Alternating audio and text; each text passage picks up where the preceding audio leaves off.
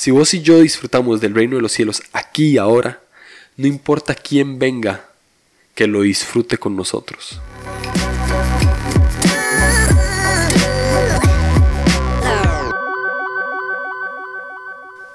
Hola a todos, bienvenidos a otro episodio más de Línea Curva. Estoy muy feliz de estar con ustedes una semana más. Casi no saco episodio esta semana porque estaba un poco enfermo. De hecho, si notan algo distinto en mi voz es, es justamente por eso.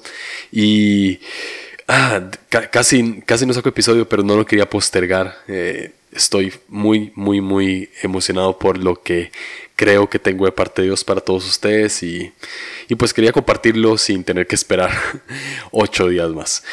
Antes de empezar, no, no, no quería hacer esto, pero eh, me, me, impresionó.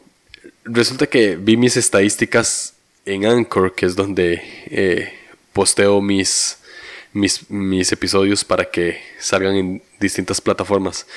Y me di cuenta que tengo 15.000 plays. O sea, 15.000 veces han le han dado play a episodios de este podcast. Y honestamente no jamás imaginé que esto fuese a pasar después de 18 episodios. Así que le debo demasiado a, los invitados que estuvieron en la serie de Enneagrama, que obviamente eh, eso influye mucho. Pero también les debo demasiado a ustedes que, han estado escuchando este, e, este podcast desde el día 1 o los que se pusieron al corriente después de, de, de la serie de Enneagrama. De verdad que muchas gracias. Muchas gracias por por escuchar, muchas gracias por compartirlo en sus redes sociales. Estoy sumamente agradecido. Eh, no, honestamente los números no me, no, me impactan tanto, de verdad que no, pero eh, ver que personas escuchan esto y les sirve y, algo les transmite a Dios, ah, pues me hace sentir muy bien, honestamente. O sea, me hace sentir que, que pues lo estamos haciendo bien, me hace sentir que, que está valiendo la pena. Y ya sea una persona que lo escuche, o sea, un play que haya habido o 15 mil, como es el caso, eh, de verdad si impacta la vida de alguien o si le sirve a alguien, eh, me hace sentir eh, pues que estoy haciendo algo útil, ¿no? en mi vida. Así que nada, de verdad muchísimas gracias por, por escuchar, por compartir, por recomendar, por todo. De verdad, no, no esperaba que tuviese 15.000 plays en 18 episodios. No, no lo esperaba. Así que ah, muchísimas, muchísimas gracias. Eh, ¿Qué tal si empezamos con el episodio de hoy? Hace tiempo eh, escribí un post para mi blog que se llama Del Botín Todos. Trata de una historia que, que podemos encontrar en la Biblia, en 1 Samuel 30, que habla acerca de David y 600 hombres que van a recuperar algo que un grupo llamado los amalecitas les habían robado. Resulta que estos amalecitas llegaron a donde estos, eh, estos hombres se concentraban con sus familias, mientras ellos no estaban, eh, saquearon la aldea, el pueblo, el campamento, lo que sea. Eh, ahí los teólogos me dirán. y se llevaron pues las riquezas de estas personas, ¿verdad? O sea, sus pertenencias materiales pero además también raptaron a sus mujeres e hijos, que obviamente cuando David y los 600 hombres vuelven a donde estaban concentrados y ven que no tienen eh, pues sus pertenencias materiales, eh, obviamente no comparan el dolor de no tener a sus mujeres e hijos. Entonces la, Biblia dice que ellos lloran amargamente y que un grupo de, personas empiezan pues a, debatir qué, qué tienen que hacer con David, o sea, como que le empiezan a echar la culpa a David de lo que había pasado. Pero resulta que David se arma de valor y, consulta a Dios que qué es lo que deben de hacer.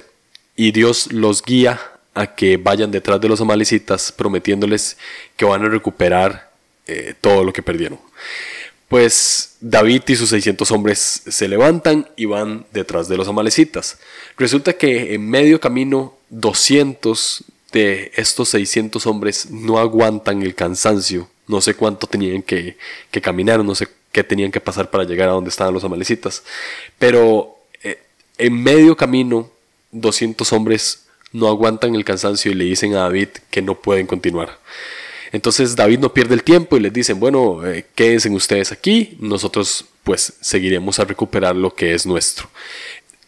Sucede algo más, se topan a, un egipcio que era ex esclavo de uno de los amalecitas, eh, le dan comida a este hombre, le dan algo de, tomar y entonces este hombre los ayuda a encontrar el campamento de los amalecitas. Entonces llegan a donde ellos están, se libra una batalla como un día y medio y logran recuperar el botín que habían perdido y más, obviamente, y además lo que era mucho más importante, logran recuperar a sus esposas y a sus hijos que, que pues los habían eh, secuestrado. Resulta que cuando se están devolviendo estos 400 hombres, David y las esposas y, los hijos, que no eran solo estos 400 hombres, sino de todos los 600, llegan pues a donde están los 200 hombres que se habían quedado pues descansando, o sea que ya no podían dar más. Y voy a leerles esta parte del, del capítulo para que entiendan un poco mejor lo que sucede. Dice el versículo 21 de 1 Samuel 30. Luego David regresó al arroyo de Besor y se encontró con los 200 hombres que se habían quedado rezagados porque estaban demasiado cansados para seguir con él. Entonces salieron para encontrarse con David y con sus hombres y David los saludó con alegría. Pero unos de los alborotadores entre los hombres de David dijeron, ellos no fueron con nosotros, así que no pueden tener nada del botín que recuperamos. Denles sus esposas e hijos y díganles que se vayan. Pero David dijo, no mis hermanos, no sean egoístas con lo que el Señor nos dio. Él nos protegió y nos ayudó a derrotar a la banda de saqueadores que nos atacó. ¿Quién les hará caso cuando hablen así? Compartiremos por partes iguales, tanto con los que vayan a la batalla como con los que cuiden sus pertenencias. A partir de entonces David estableció este dicho como decreto y ordenanza en Israel y hasta el día de hoy se cumple. Ok, vamos a recapitular. Llegan saqueadores a donde David y sus 600 hombres estaban, se llevan eh, pertenencias materiales, se llevan a sus esposas e hijos, Dios los guía a perseguirlos, 200 hombres quedan rezagados en el camino, están muy cansados de seguir, entonces David continúa solo con 400 hombres, eh, se topan a una persona que los guía a donde los amalecitas están, libran una batalla, recuperan el botín, recuperan lo que habían perdido y hasta más, y pues vuelven con lo más importante que eran sus mujeres e hijos. Entonces cuando están volviendo, llegan donde los 200 hombres están rezagados y una persona salta y, y, dice, estas personas nada más que se queden con las mujeres y sus hijos, pero no les vamos a dar parte del botín porque ellos no fueron. David lo que dice es, no, tanto ellos como nosotros van a disfrutar del botín en partes iguales. Puf, eso es una historia de gracia increíble. Eso fue lo que escribí más o menos en el, en el post, ¿verdad? Eh, se llamaba el botín todos, que todos participamos del botín, lo merezcamos o no, estemos cansados o no, hayamos luchado o no. Y esto puede sonar, sonar como un tanto injusto, pero eh, así es con Jesús. Jesús Adrián Romero habla de, este, de esta historia en, en su libro Besando mis rodillas y él dice algo que ah, me, voló la cabeza, honestamente. Dice, sin saberlo, David profetiza lo que pasará con Jesús en la cruz. Eso era lo que iba a pasar con Jesús en la cruz. Jesús iba a recuperar el botín y nos lo iba a dar a todos, sin excepción. A los que creyeran y a los que no creyeran, iba a estar el botín disponible. A los que pecaran mucho y a los que pecaran poco, iba a estar el botín disponible para todos, con solo creer en Él. Y esta historia me recuerda a la historia del hijo pródigo, pero no necesariamente al hijo pródigo, sino a la relación del padre con el hermano mayor. Si no han leído la historia del hijo pródigo, creo que ya he hablado bastante en este podcast de, de esta historia, ya saben que me gusta bastante. La historia del hijo pródigo trata de un de dos hermanos, uno mayor, otro menor. El menor decide decirle a su papá que, le dé la herencia antes de morirse. Eh, prácticamente lo que le está diciendo es, eh, deme lo que ya me pertenece y no me importa si usted se va a morir ahorita o en 100 años. Y agarra toda esa herencia y la desperdicia. O sea, se va, se va de su casa y la desperdicia y llega un punto en el que toca fondo y se devuelve. Y cuando se devuelve, pues está el padre lo recibe con amor y lo recibe con gracia. Y hace un banquete que, porque pensó que su hijo estaba muerto, pero ahora estaba vivo, entonces lo celebra y, no solo lo acepta eh, nada más en su casa, sino que lo vuelve a aceptar como hijo, le da la posesión que tiene y demás. Ustedes creo que ya saben la historia y si no la pueden leer en Lucas 15. Pero el hermano mayor, pues estaba un poco enojado por lo que estaba pasando. Lucas 15, 25 dice, mientras tanto, el hijo mayor estaba trabajando en el campo. Cuando regresó, oyó el sonido de la música y el baile en la casa y preguntó a uno de los sirvientes qué pasaba. Tu hermano ha vuelto, le dijo, y tu padre mató al ternero engordado. Celebramos porque llegó a salvo. El hermano mayor se enojó y no quiso entrar. Su padre salió y le suplicó que entrara, pero él respondió, Todos estos años he trabajado para ti como un burro, y nunca me negué a hacer nada de lo que me pediste.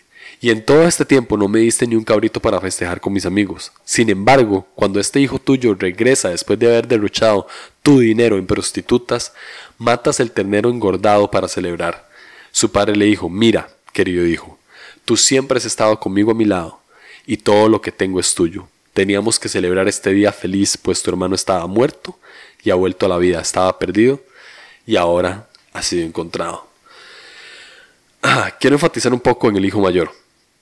Porque el hijo mayor es como esta persona que salta en la historia de David. Que dice, no, no, no, no, no. Del botín solo disfrutan los que fueron. Solo disfrutan los que ganaron la batalla. Este hermano mayor lo que está diciendo es, no, no, no, no, no. Este, este madre se fue y ahora pretende volver y además usted lo celebra. O sea, está bien que lo acepte, pero póngalo a trabajar. Está bien que lo acepte, pero póngalo a hacer como uno de los empleados que tiene. Está bien que lo acepte, pero no de esta manera. Y el padre lo que le dice es, tú siempre has estado a mi lado y todo lo que tengo es tuyo. Este es el punto el que quiero llegar en este episodio. A veces estamos tan concentrados en lo que las otras personas no merecen que en lo que nosotros ya tenemos al lado.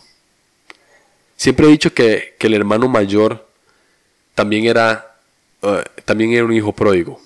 Pródigo significa que desperdician. ¿sí? Esto lo agarré de otro, de otro podcast que escuché hace poco, de Jesiah Hansen. Pródigo significa que desperdicia herencia. ¿sí? Un desperdiciador es un pródigo. Pero el hermano mayor también era un hijo pródigo porque él estaba desperdiciando la gracia que ya tenía estando al lado del Padre. Él estaba desperdiciando todo lo que tenía a su alrededor. A veces nosotros somos pródigos no porque nos fuimos y malgastamos nuestra vida, sino porque estamos dentro de la iglesia o estamos dentro de, de estamos en una buena relación con Dios, entre comillas, pero no estamos disfrutando lo que tenemos. Me encanta, me encanta el podcast de, de Catálisis de Benjamín y, Sam Niembro, porque ellos hablan bastante acerca del reino de Dios y de cómo todo es aquí y ahora, de cómo todo, todo está disponible para nosotros en este momento. Y yo a veces pienso como, ah, tenemos tanto ahorita, tenemos, tenemos todo el potencial ahorita, tenemos el reino aquí y ahora, y nos estamos fijando más en los, e, en los que no merecen las cosas, en los que no merecen la gracia, en vez de trabajar con lo que nosotros tenemos e impulsar a estas personas que vienen llegando. A veces tomamos la gracia como si fuese religión, ¿sí? A veces somos religiosos de la gracia. Porque, porque la religión es, es exclusiva, ¿sí? Cuando uno es religioso es una persona exclusiva. Si hacemos esto, entonces obtenemos esto. Si no, si no practicamos malos hábitos, entonces obtenemos tal promoción. Si no, si leemos la Biblia tantas horas o si oramos tantas horas, entonces Dios nos va a bendecir más. Pero la gracia es todo lo contrario. La gracia nos dice que no importa qué hagamos, no importa qué malo hagamos, Dios no nos va a amar menos. No importa qué bueno hagamos, Dios no nos va a amar más. Su amor es eterno. ¿Sí? Entonces por eso es que a veces nos, volvemos religiosos de la gracia y, y volvemos la gracia como si fuese algo exclusivo. Creemos entender la gracia, pero la aplicamos solo para los que están bien con nosotros, por ejemplo. Aplicamos solo la gracia para los que nos caen bien. Aplicamos solo la gracia para los que no nos han hecho una mala cara. Aplicamos solo la gracia para los que están dentro de mi gremio. Aplicamos solo la gracia para los que están solo en las cosas de mi interés. Y así es como volvemos la gracia como algo religioso. Volvemos la gracia como si fuese lo mismo que leer tantas horas de Biblia al día. O como si fuese orar tantas veces al día. Lo cual no está mal. Orar y leer la Biblia religiosamente no está mal. Pero cuando creemos que este tipo de cosas nos salvan, cuando creemos que por este tipo de cosas que hacemos somos mejores, entonces es cuando confundimos la gracia en religión. Es cuando volvemos, nos volvemos en personas religiosas. Y eso nos pasa con la gracia. La convertimos en religión. Es exclusiva solo para algunas personas. Para ir aterrizando este episodio, lo que quiero transmitir hoy y lo que Dios me ha estado hablando muy fuerte en mi corazón es que si somos privilegiados por tener lo que tenemos aquí ahora, pero seríamos más dichosos si lo que tenemos aquí ahora lo pueden hacer todos a nuestro alrededor. Si la persona que llevaba 10 años lejos de la iglesia y esta vez vuelve y obtiene una posición más alta de la que yo tengo, empieza a aplicar el reino de Dios en su vida. Empieza a exteriorizar el reino de Dios que tiene dentro de él. El, hijo, el hijo mayor de la historia del hijo pródigo eh, probablemente sí tenía envidia, probablemente sí tenía celos pero lo que yo más creo que tenía era apatía. Él no fue empático con su hermano menor. Él no quería, no le, no le parecía justo que, que una persona pudiese disfrutar de algo solo porque él no lo había disfrutado antes. El hermano, el hermano mayor no entendía que en cualquier momento él podía matar a ese ternero gordo y comérselo con sus amigos. El hermano mayor no entendía que él ya tenía el anillo puesto en su dedo y que ya tenía ropa fina. El hermano mayor no entendía que él ya disfrutaba del amor del Padre. Y por eso cuando llega el hermano menor, por eso cuando llega después de haber desperdiciado todo, él piensa que no es justo lo que está sucediendo. ¿Por qué? Porque él no estaba disfrutando lo que podía disfrutar. Si vos y yo disfrutamos del reino de Dios aquí y ahora, si vos y yo disfrutamos del reino de los cielos aquí y ahora, no importa quién venga que lo disfrute con nosotros.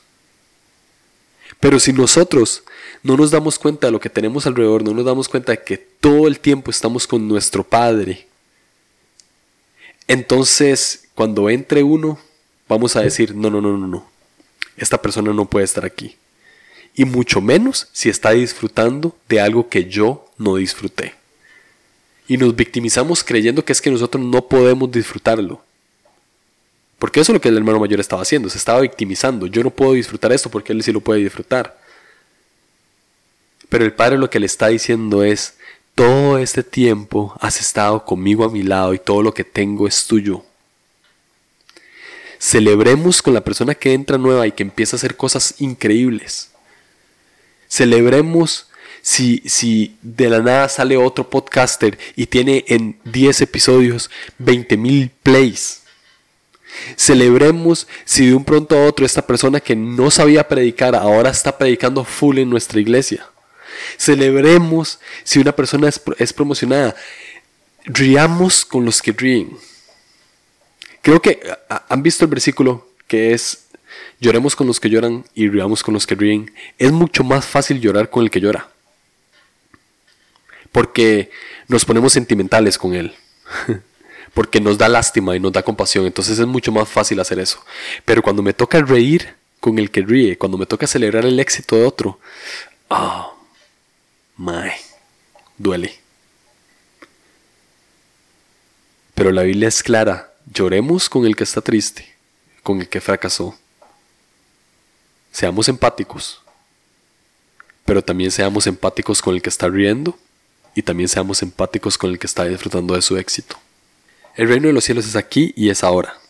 Todo lo que tenemos de parte de Dios es nuestro ya. Celebremos cuando una persona entra a disfrutar esto. Aprendamos a disfrutar lo que ya tenemos para que cuando entre una persona podamos disfrutar con él de lo mismo. Que, es, que la fiesta siga y no que tengamos que hacer aguafiestas afuera solo porque alguien está disfrutando con algo que a mí no me dio la gana disfrutar antes. Creo que este es el episodio de hoy. Así que nada, nos escuchamos.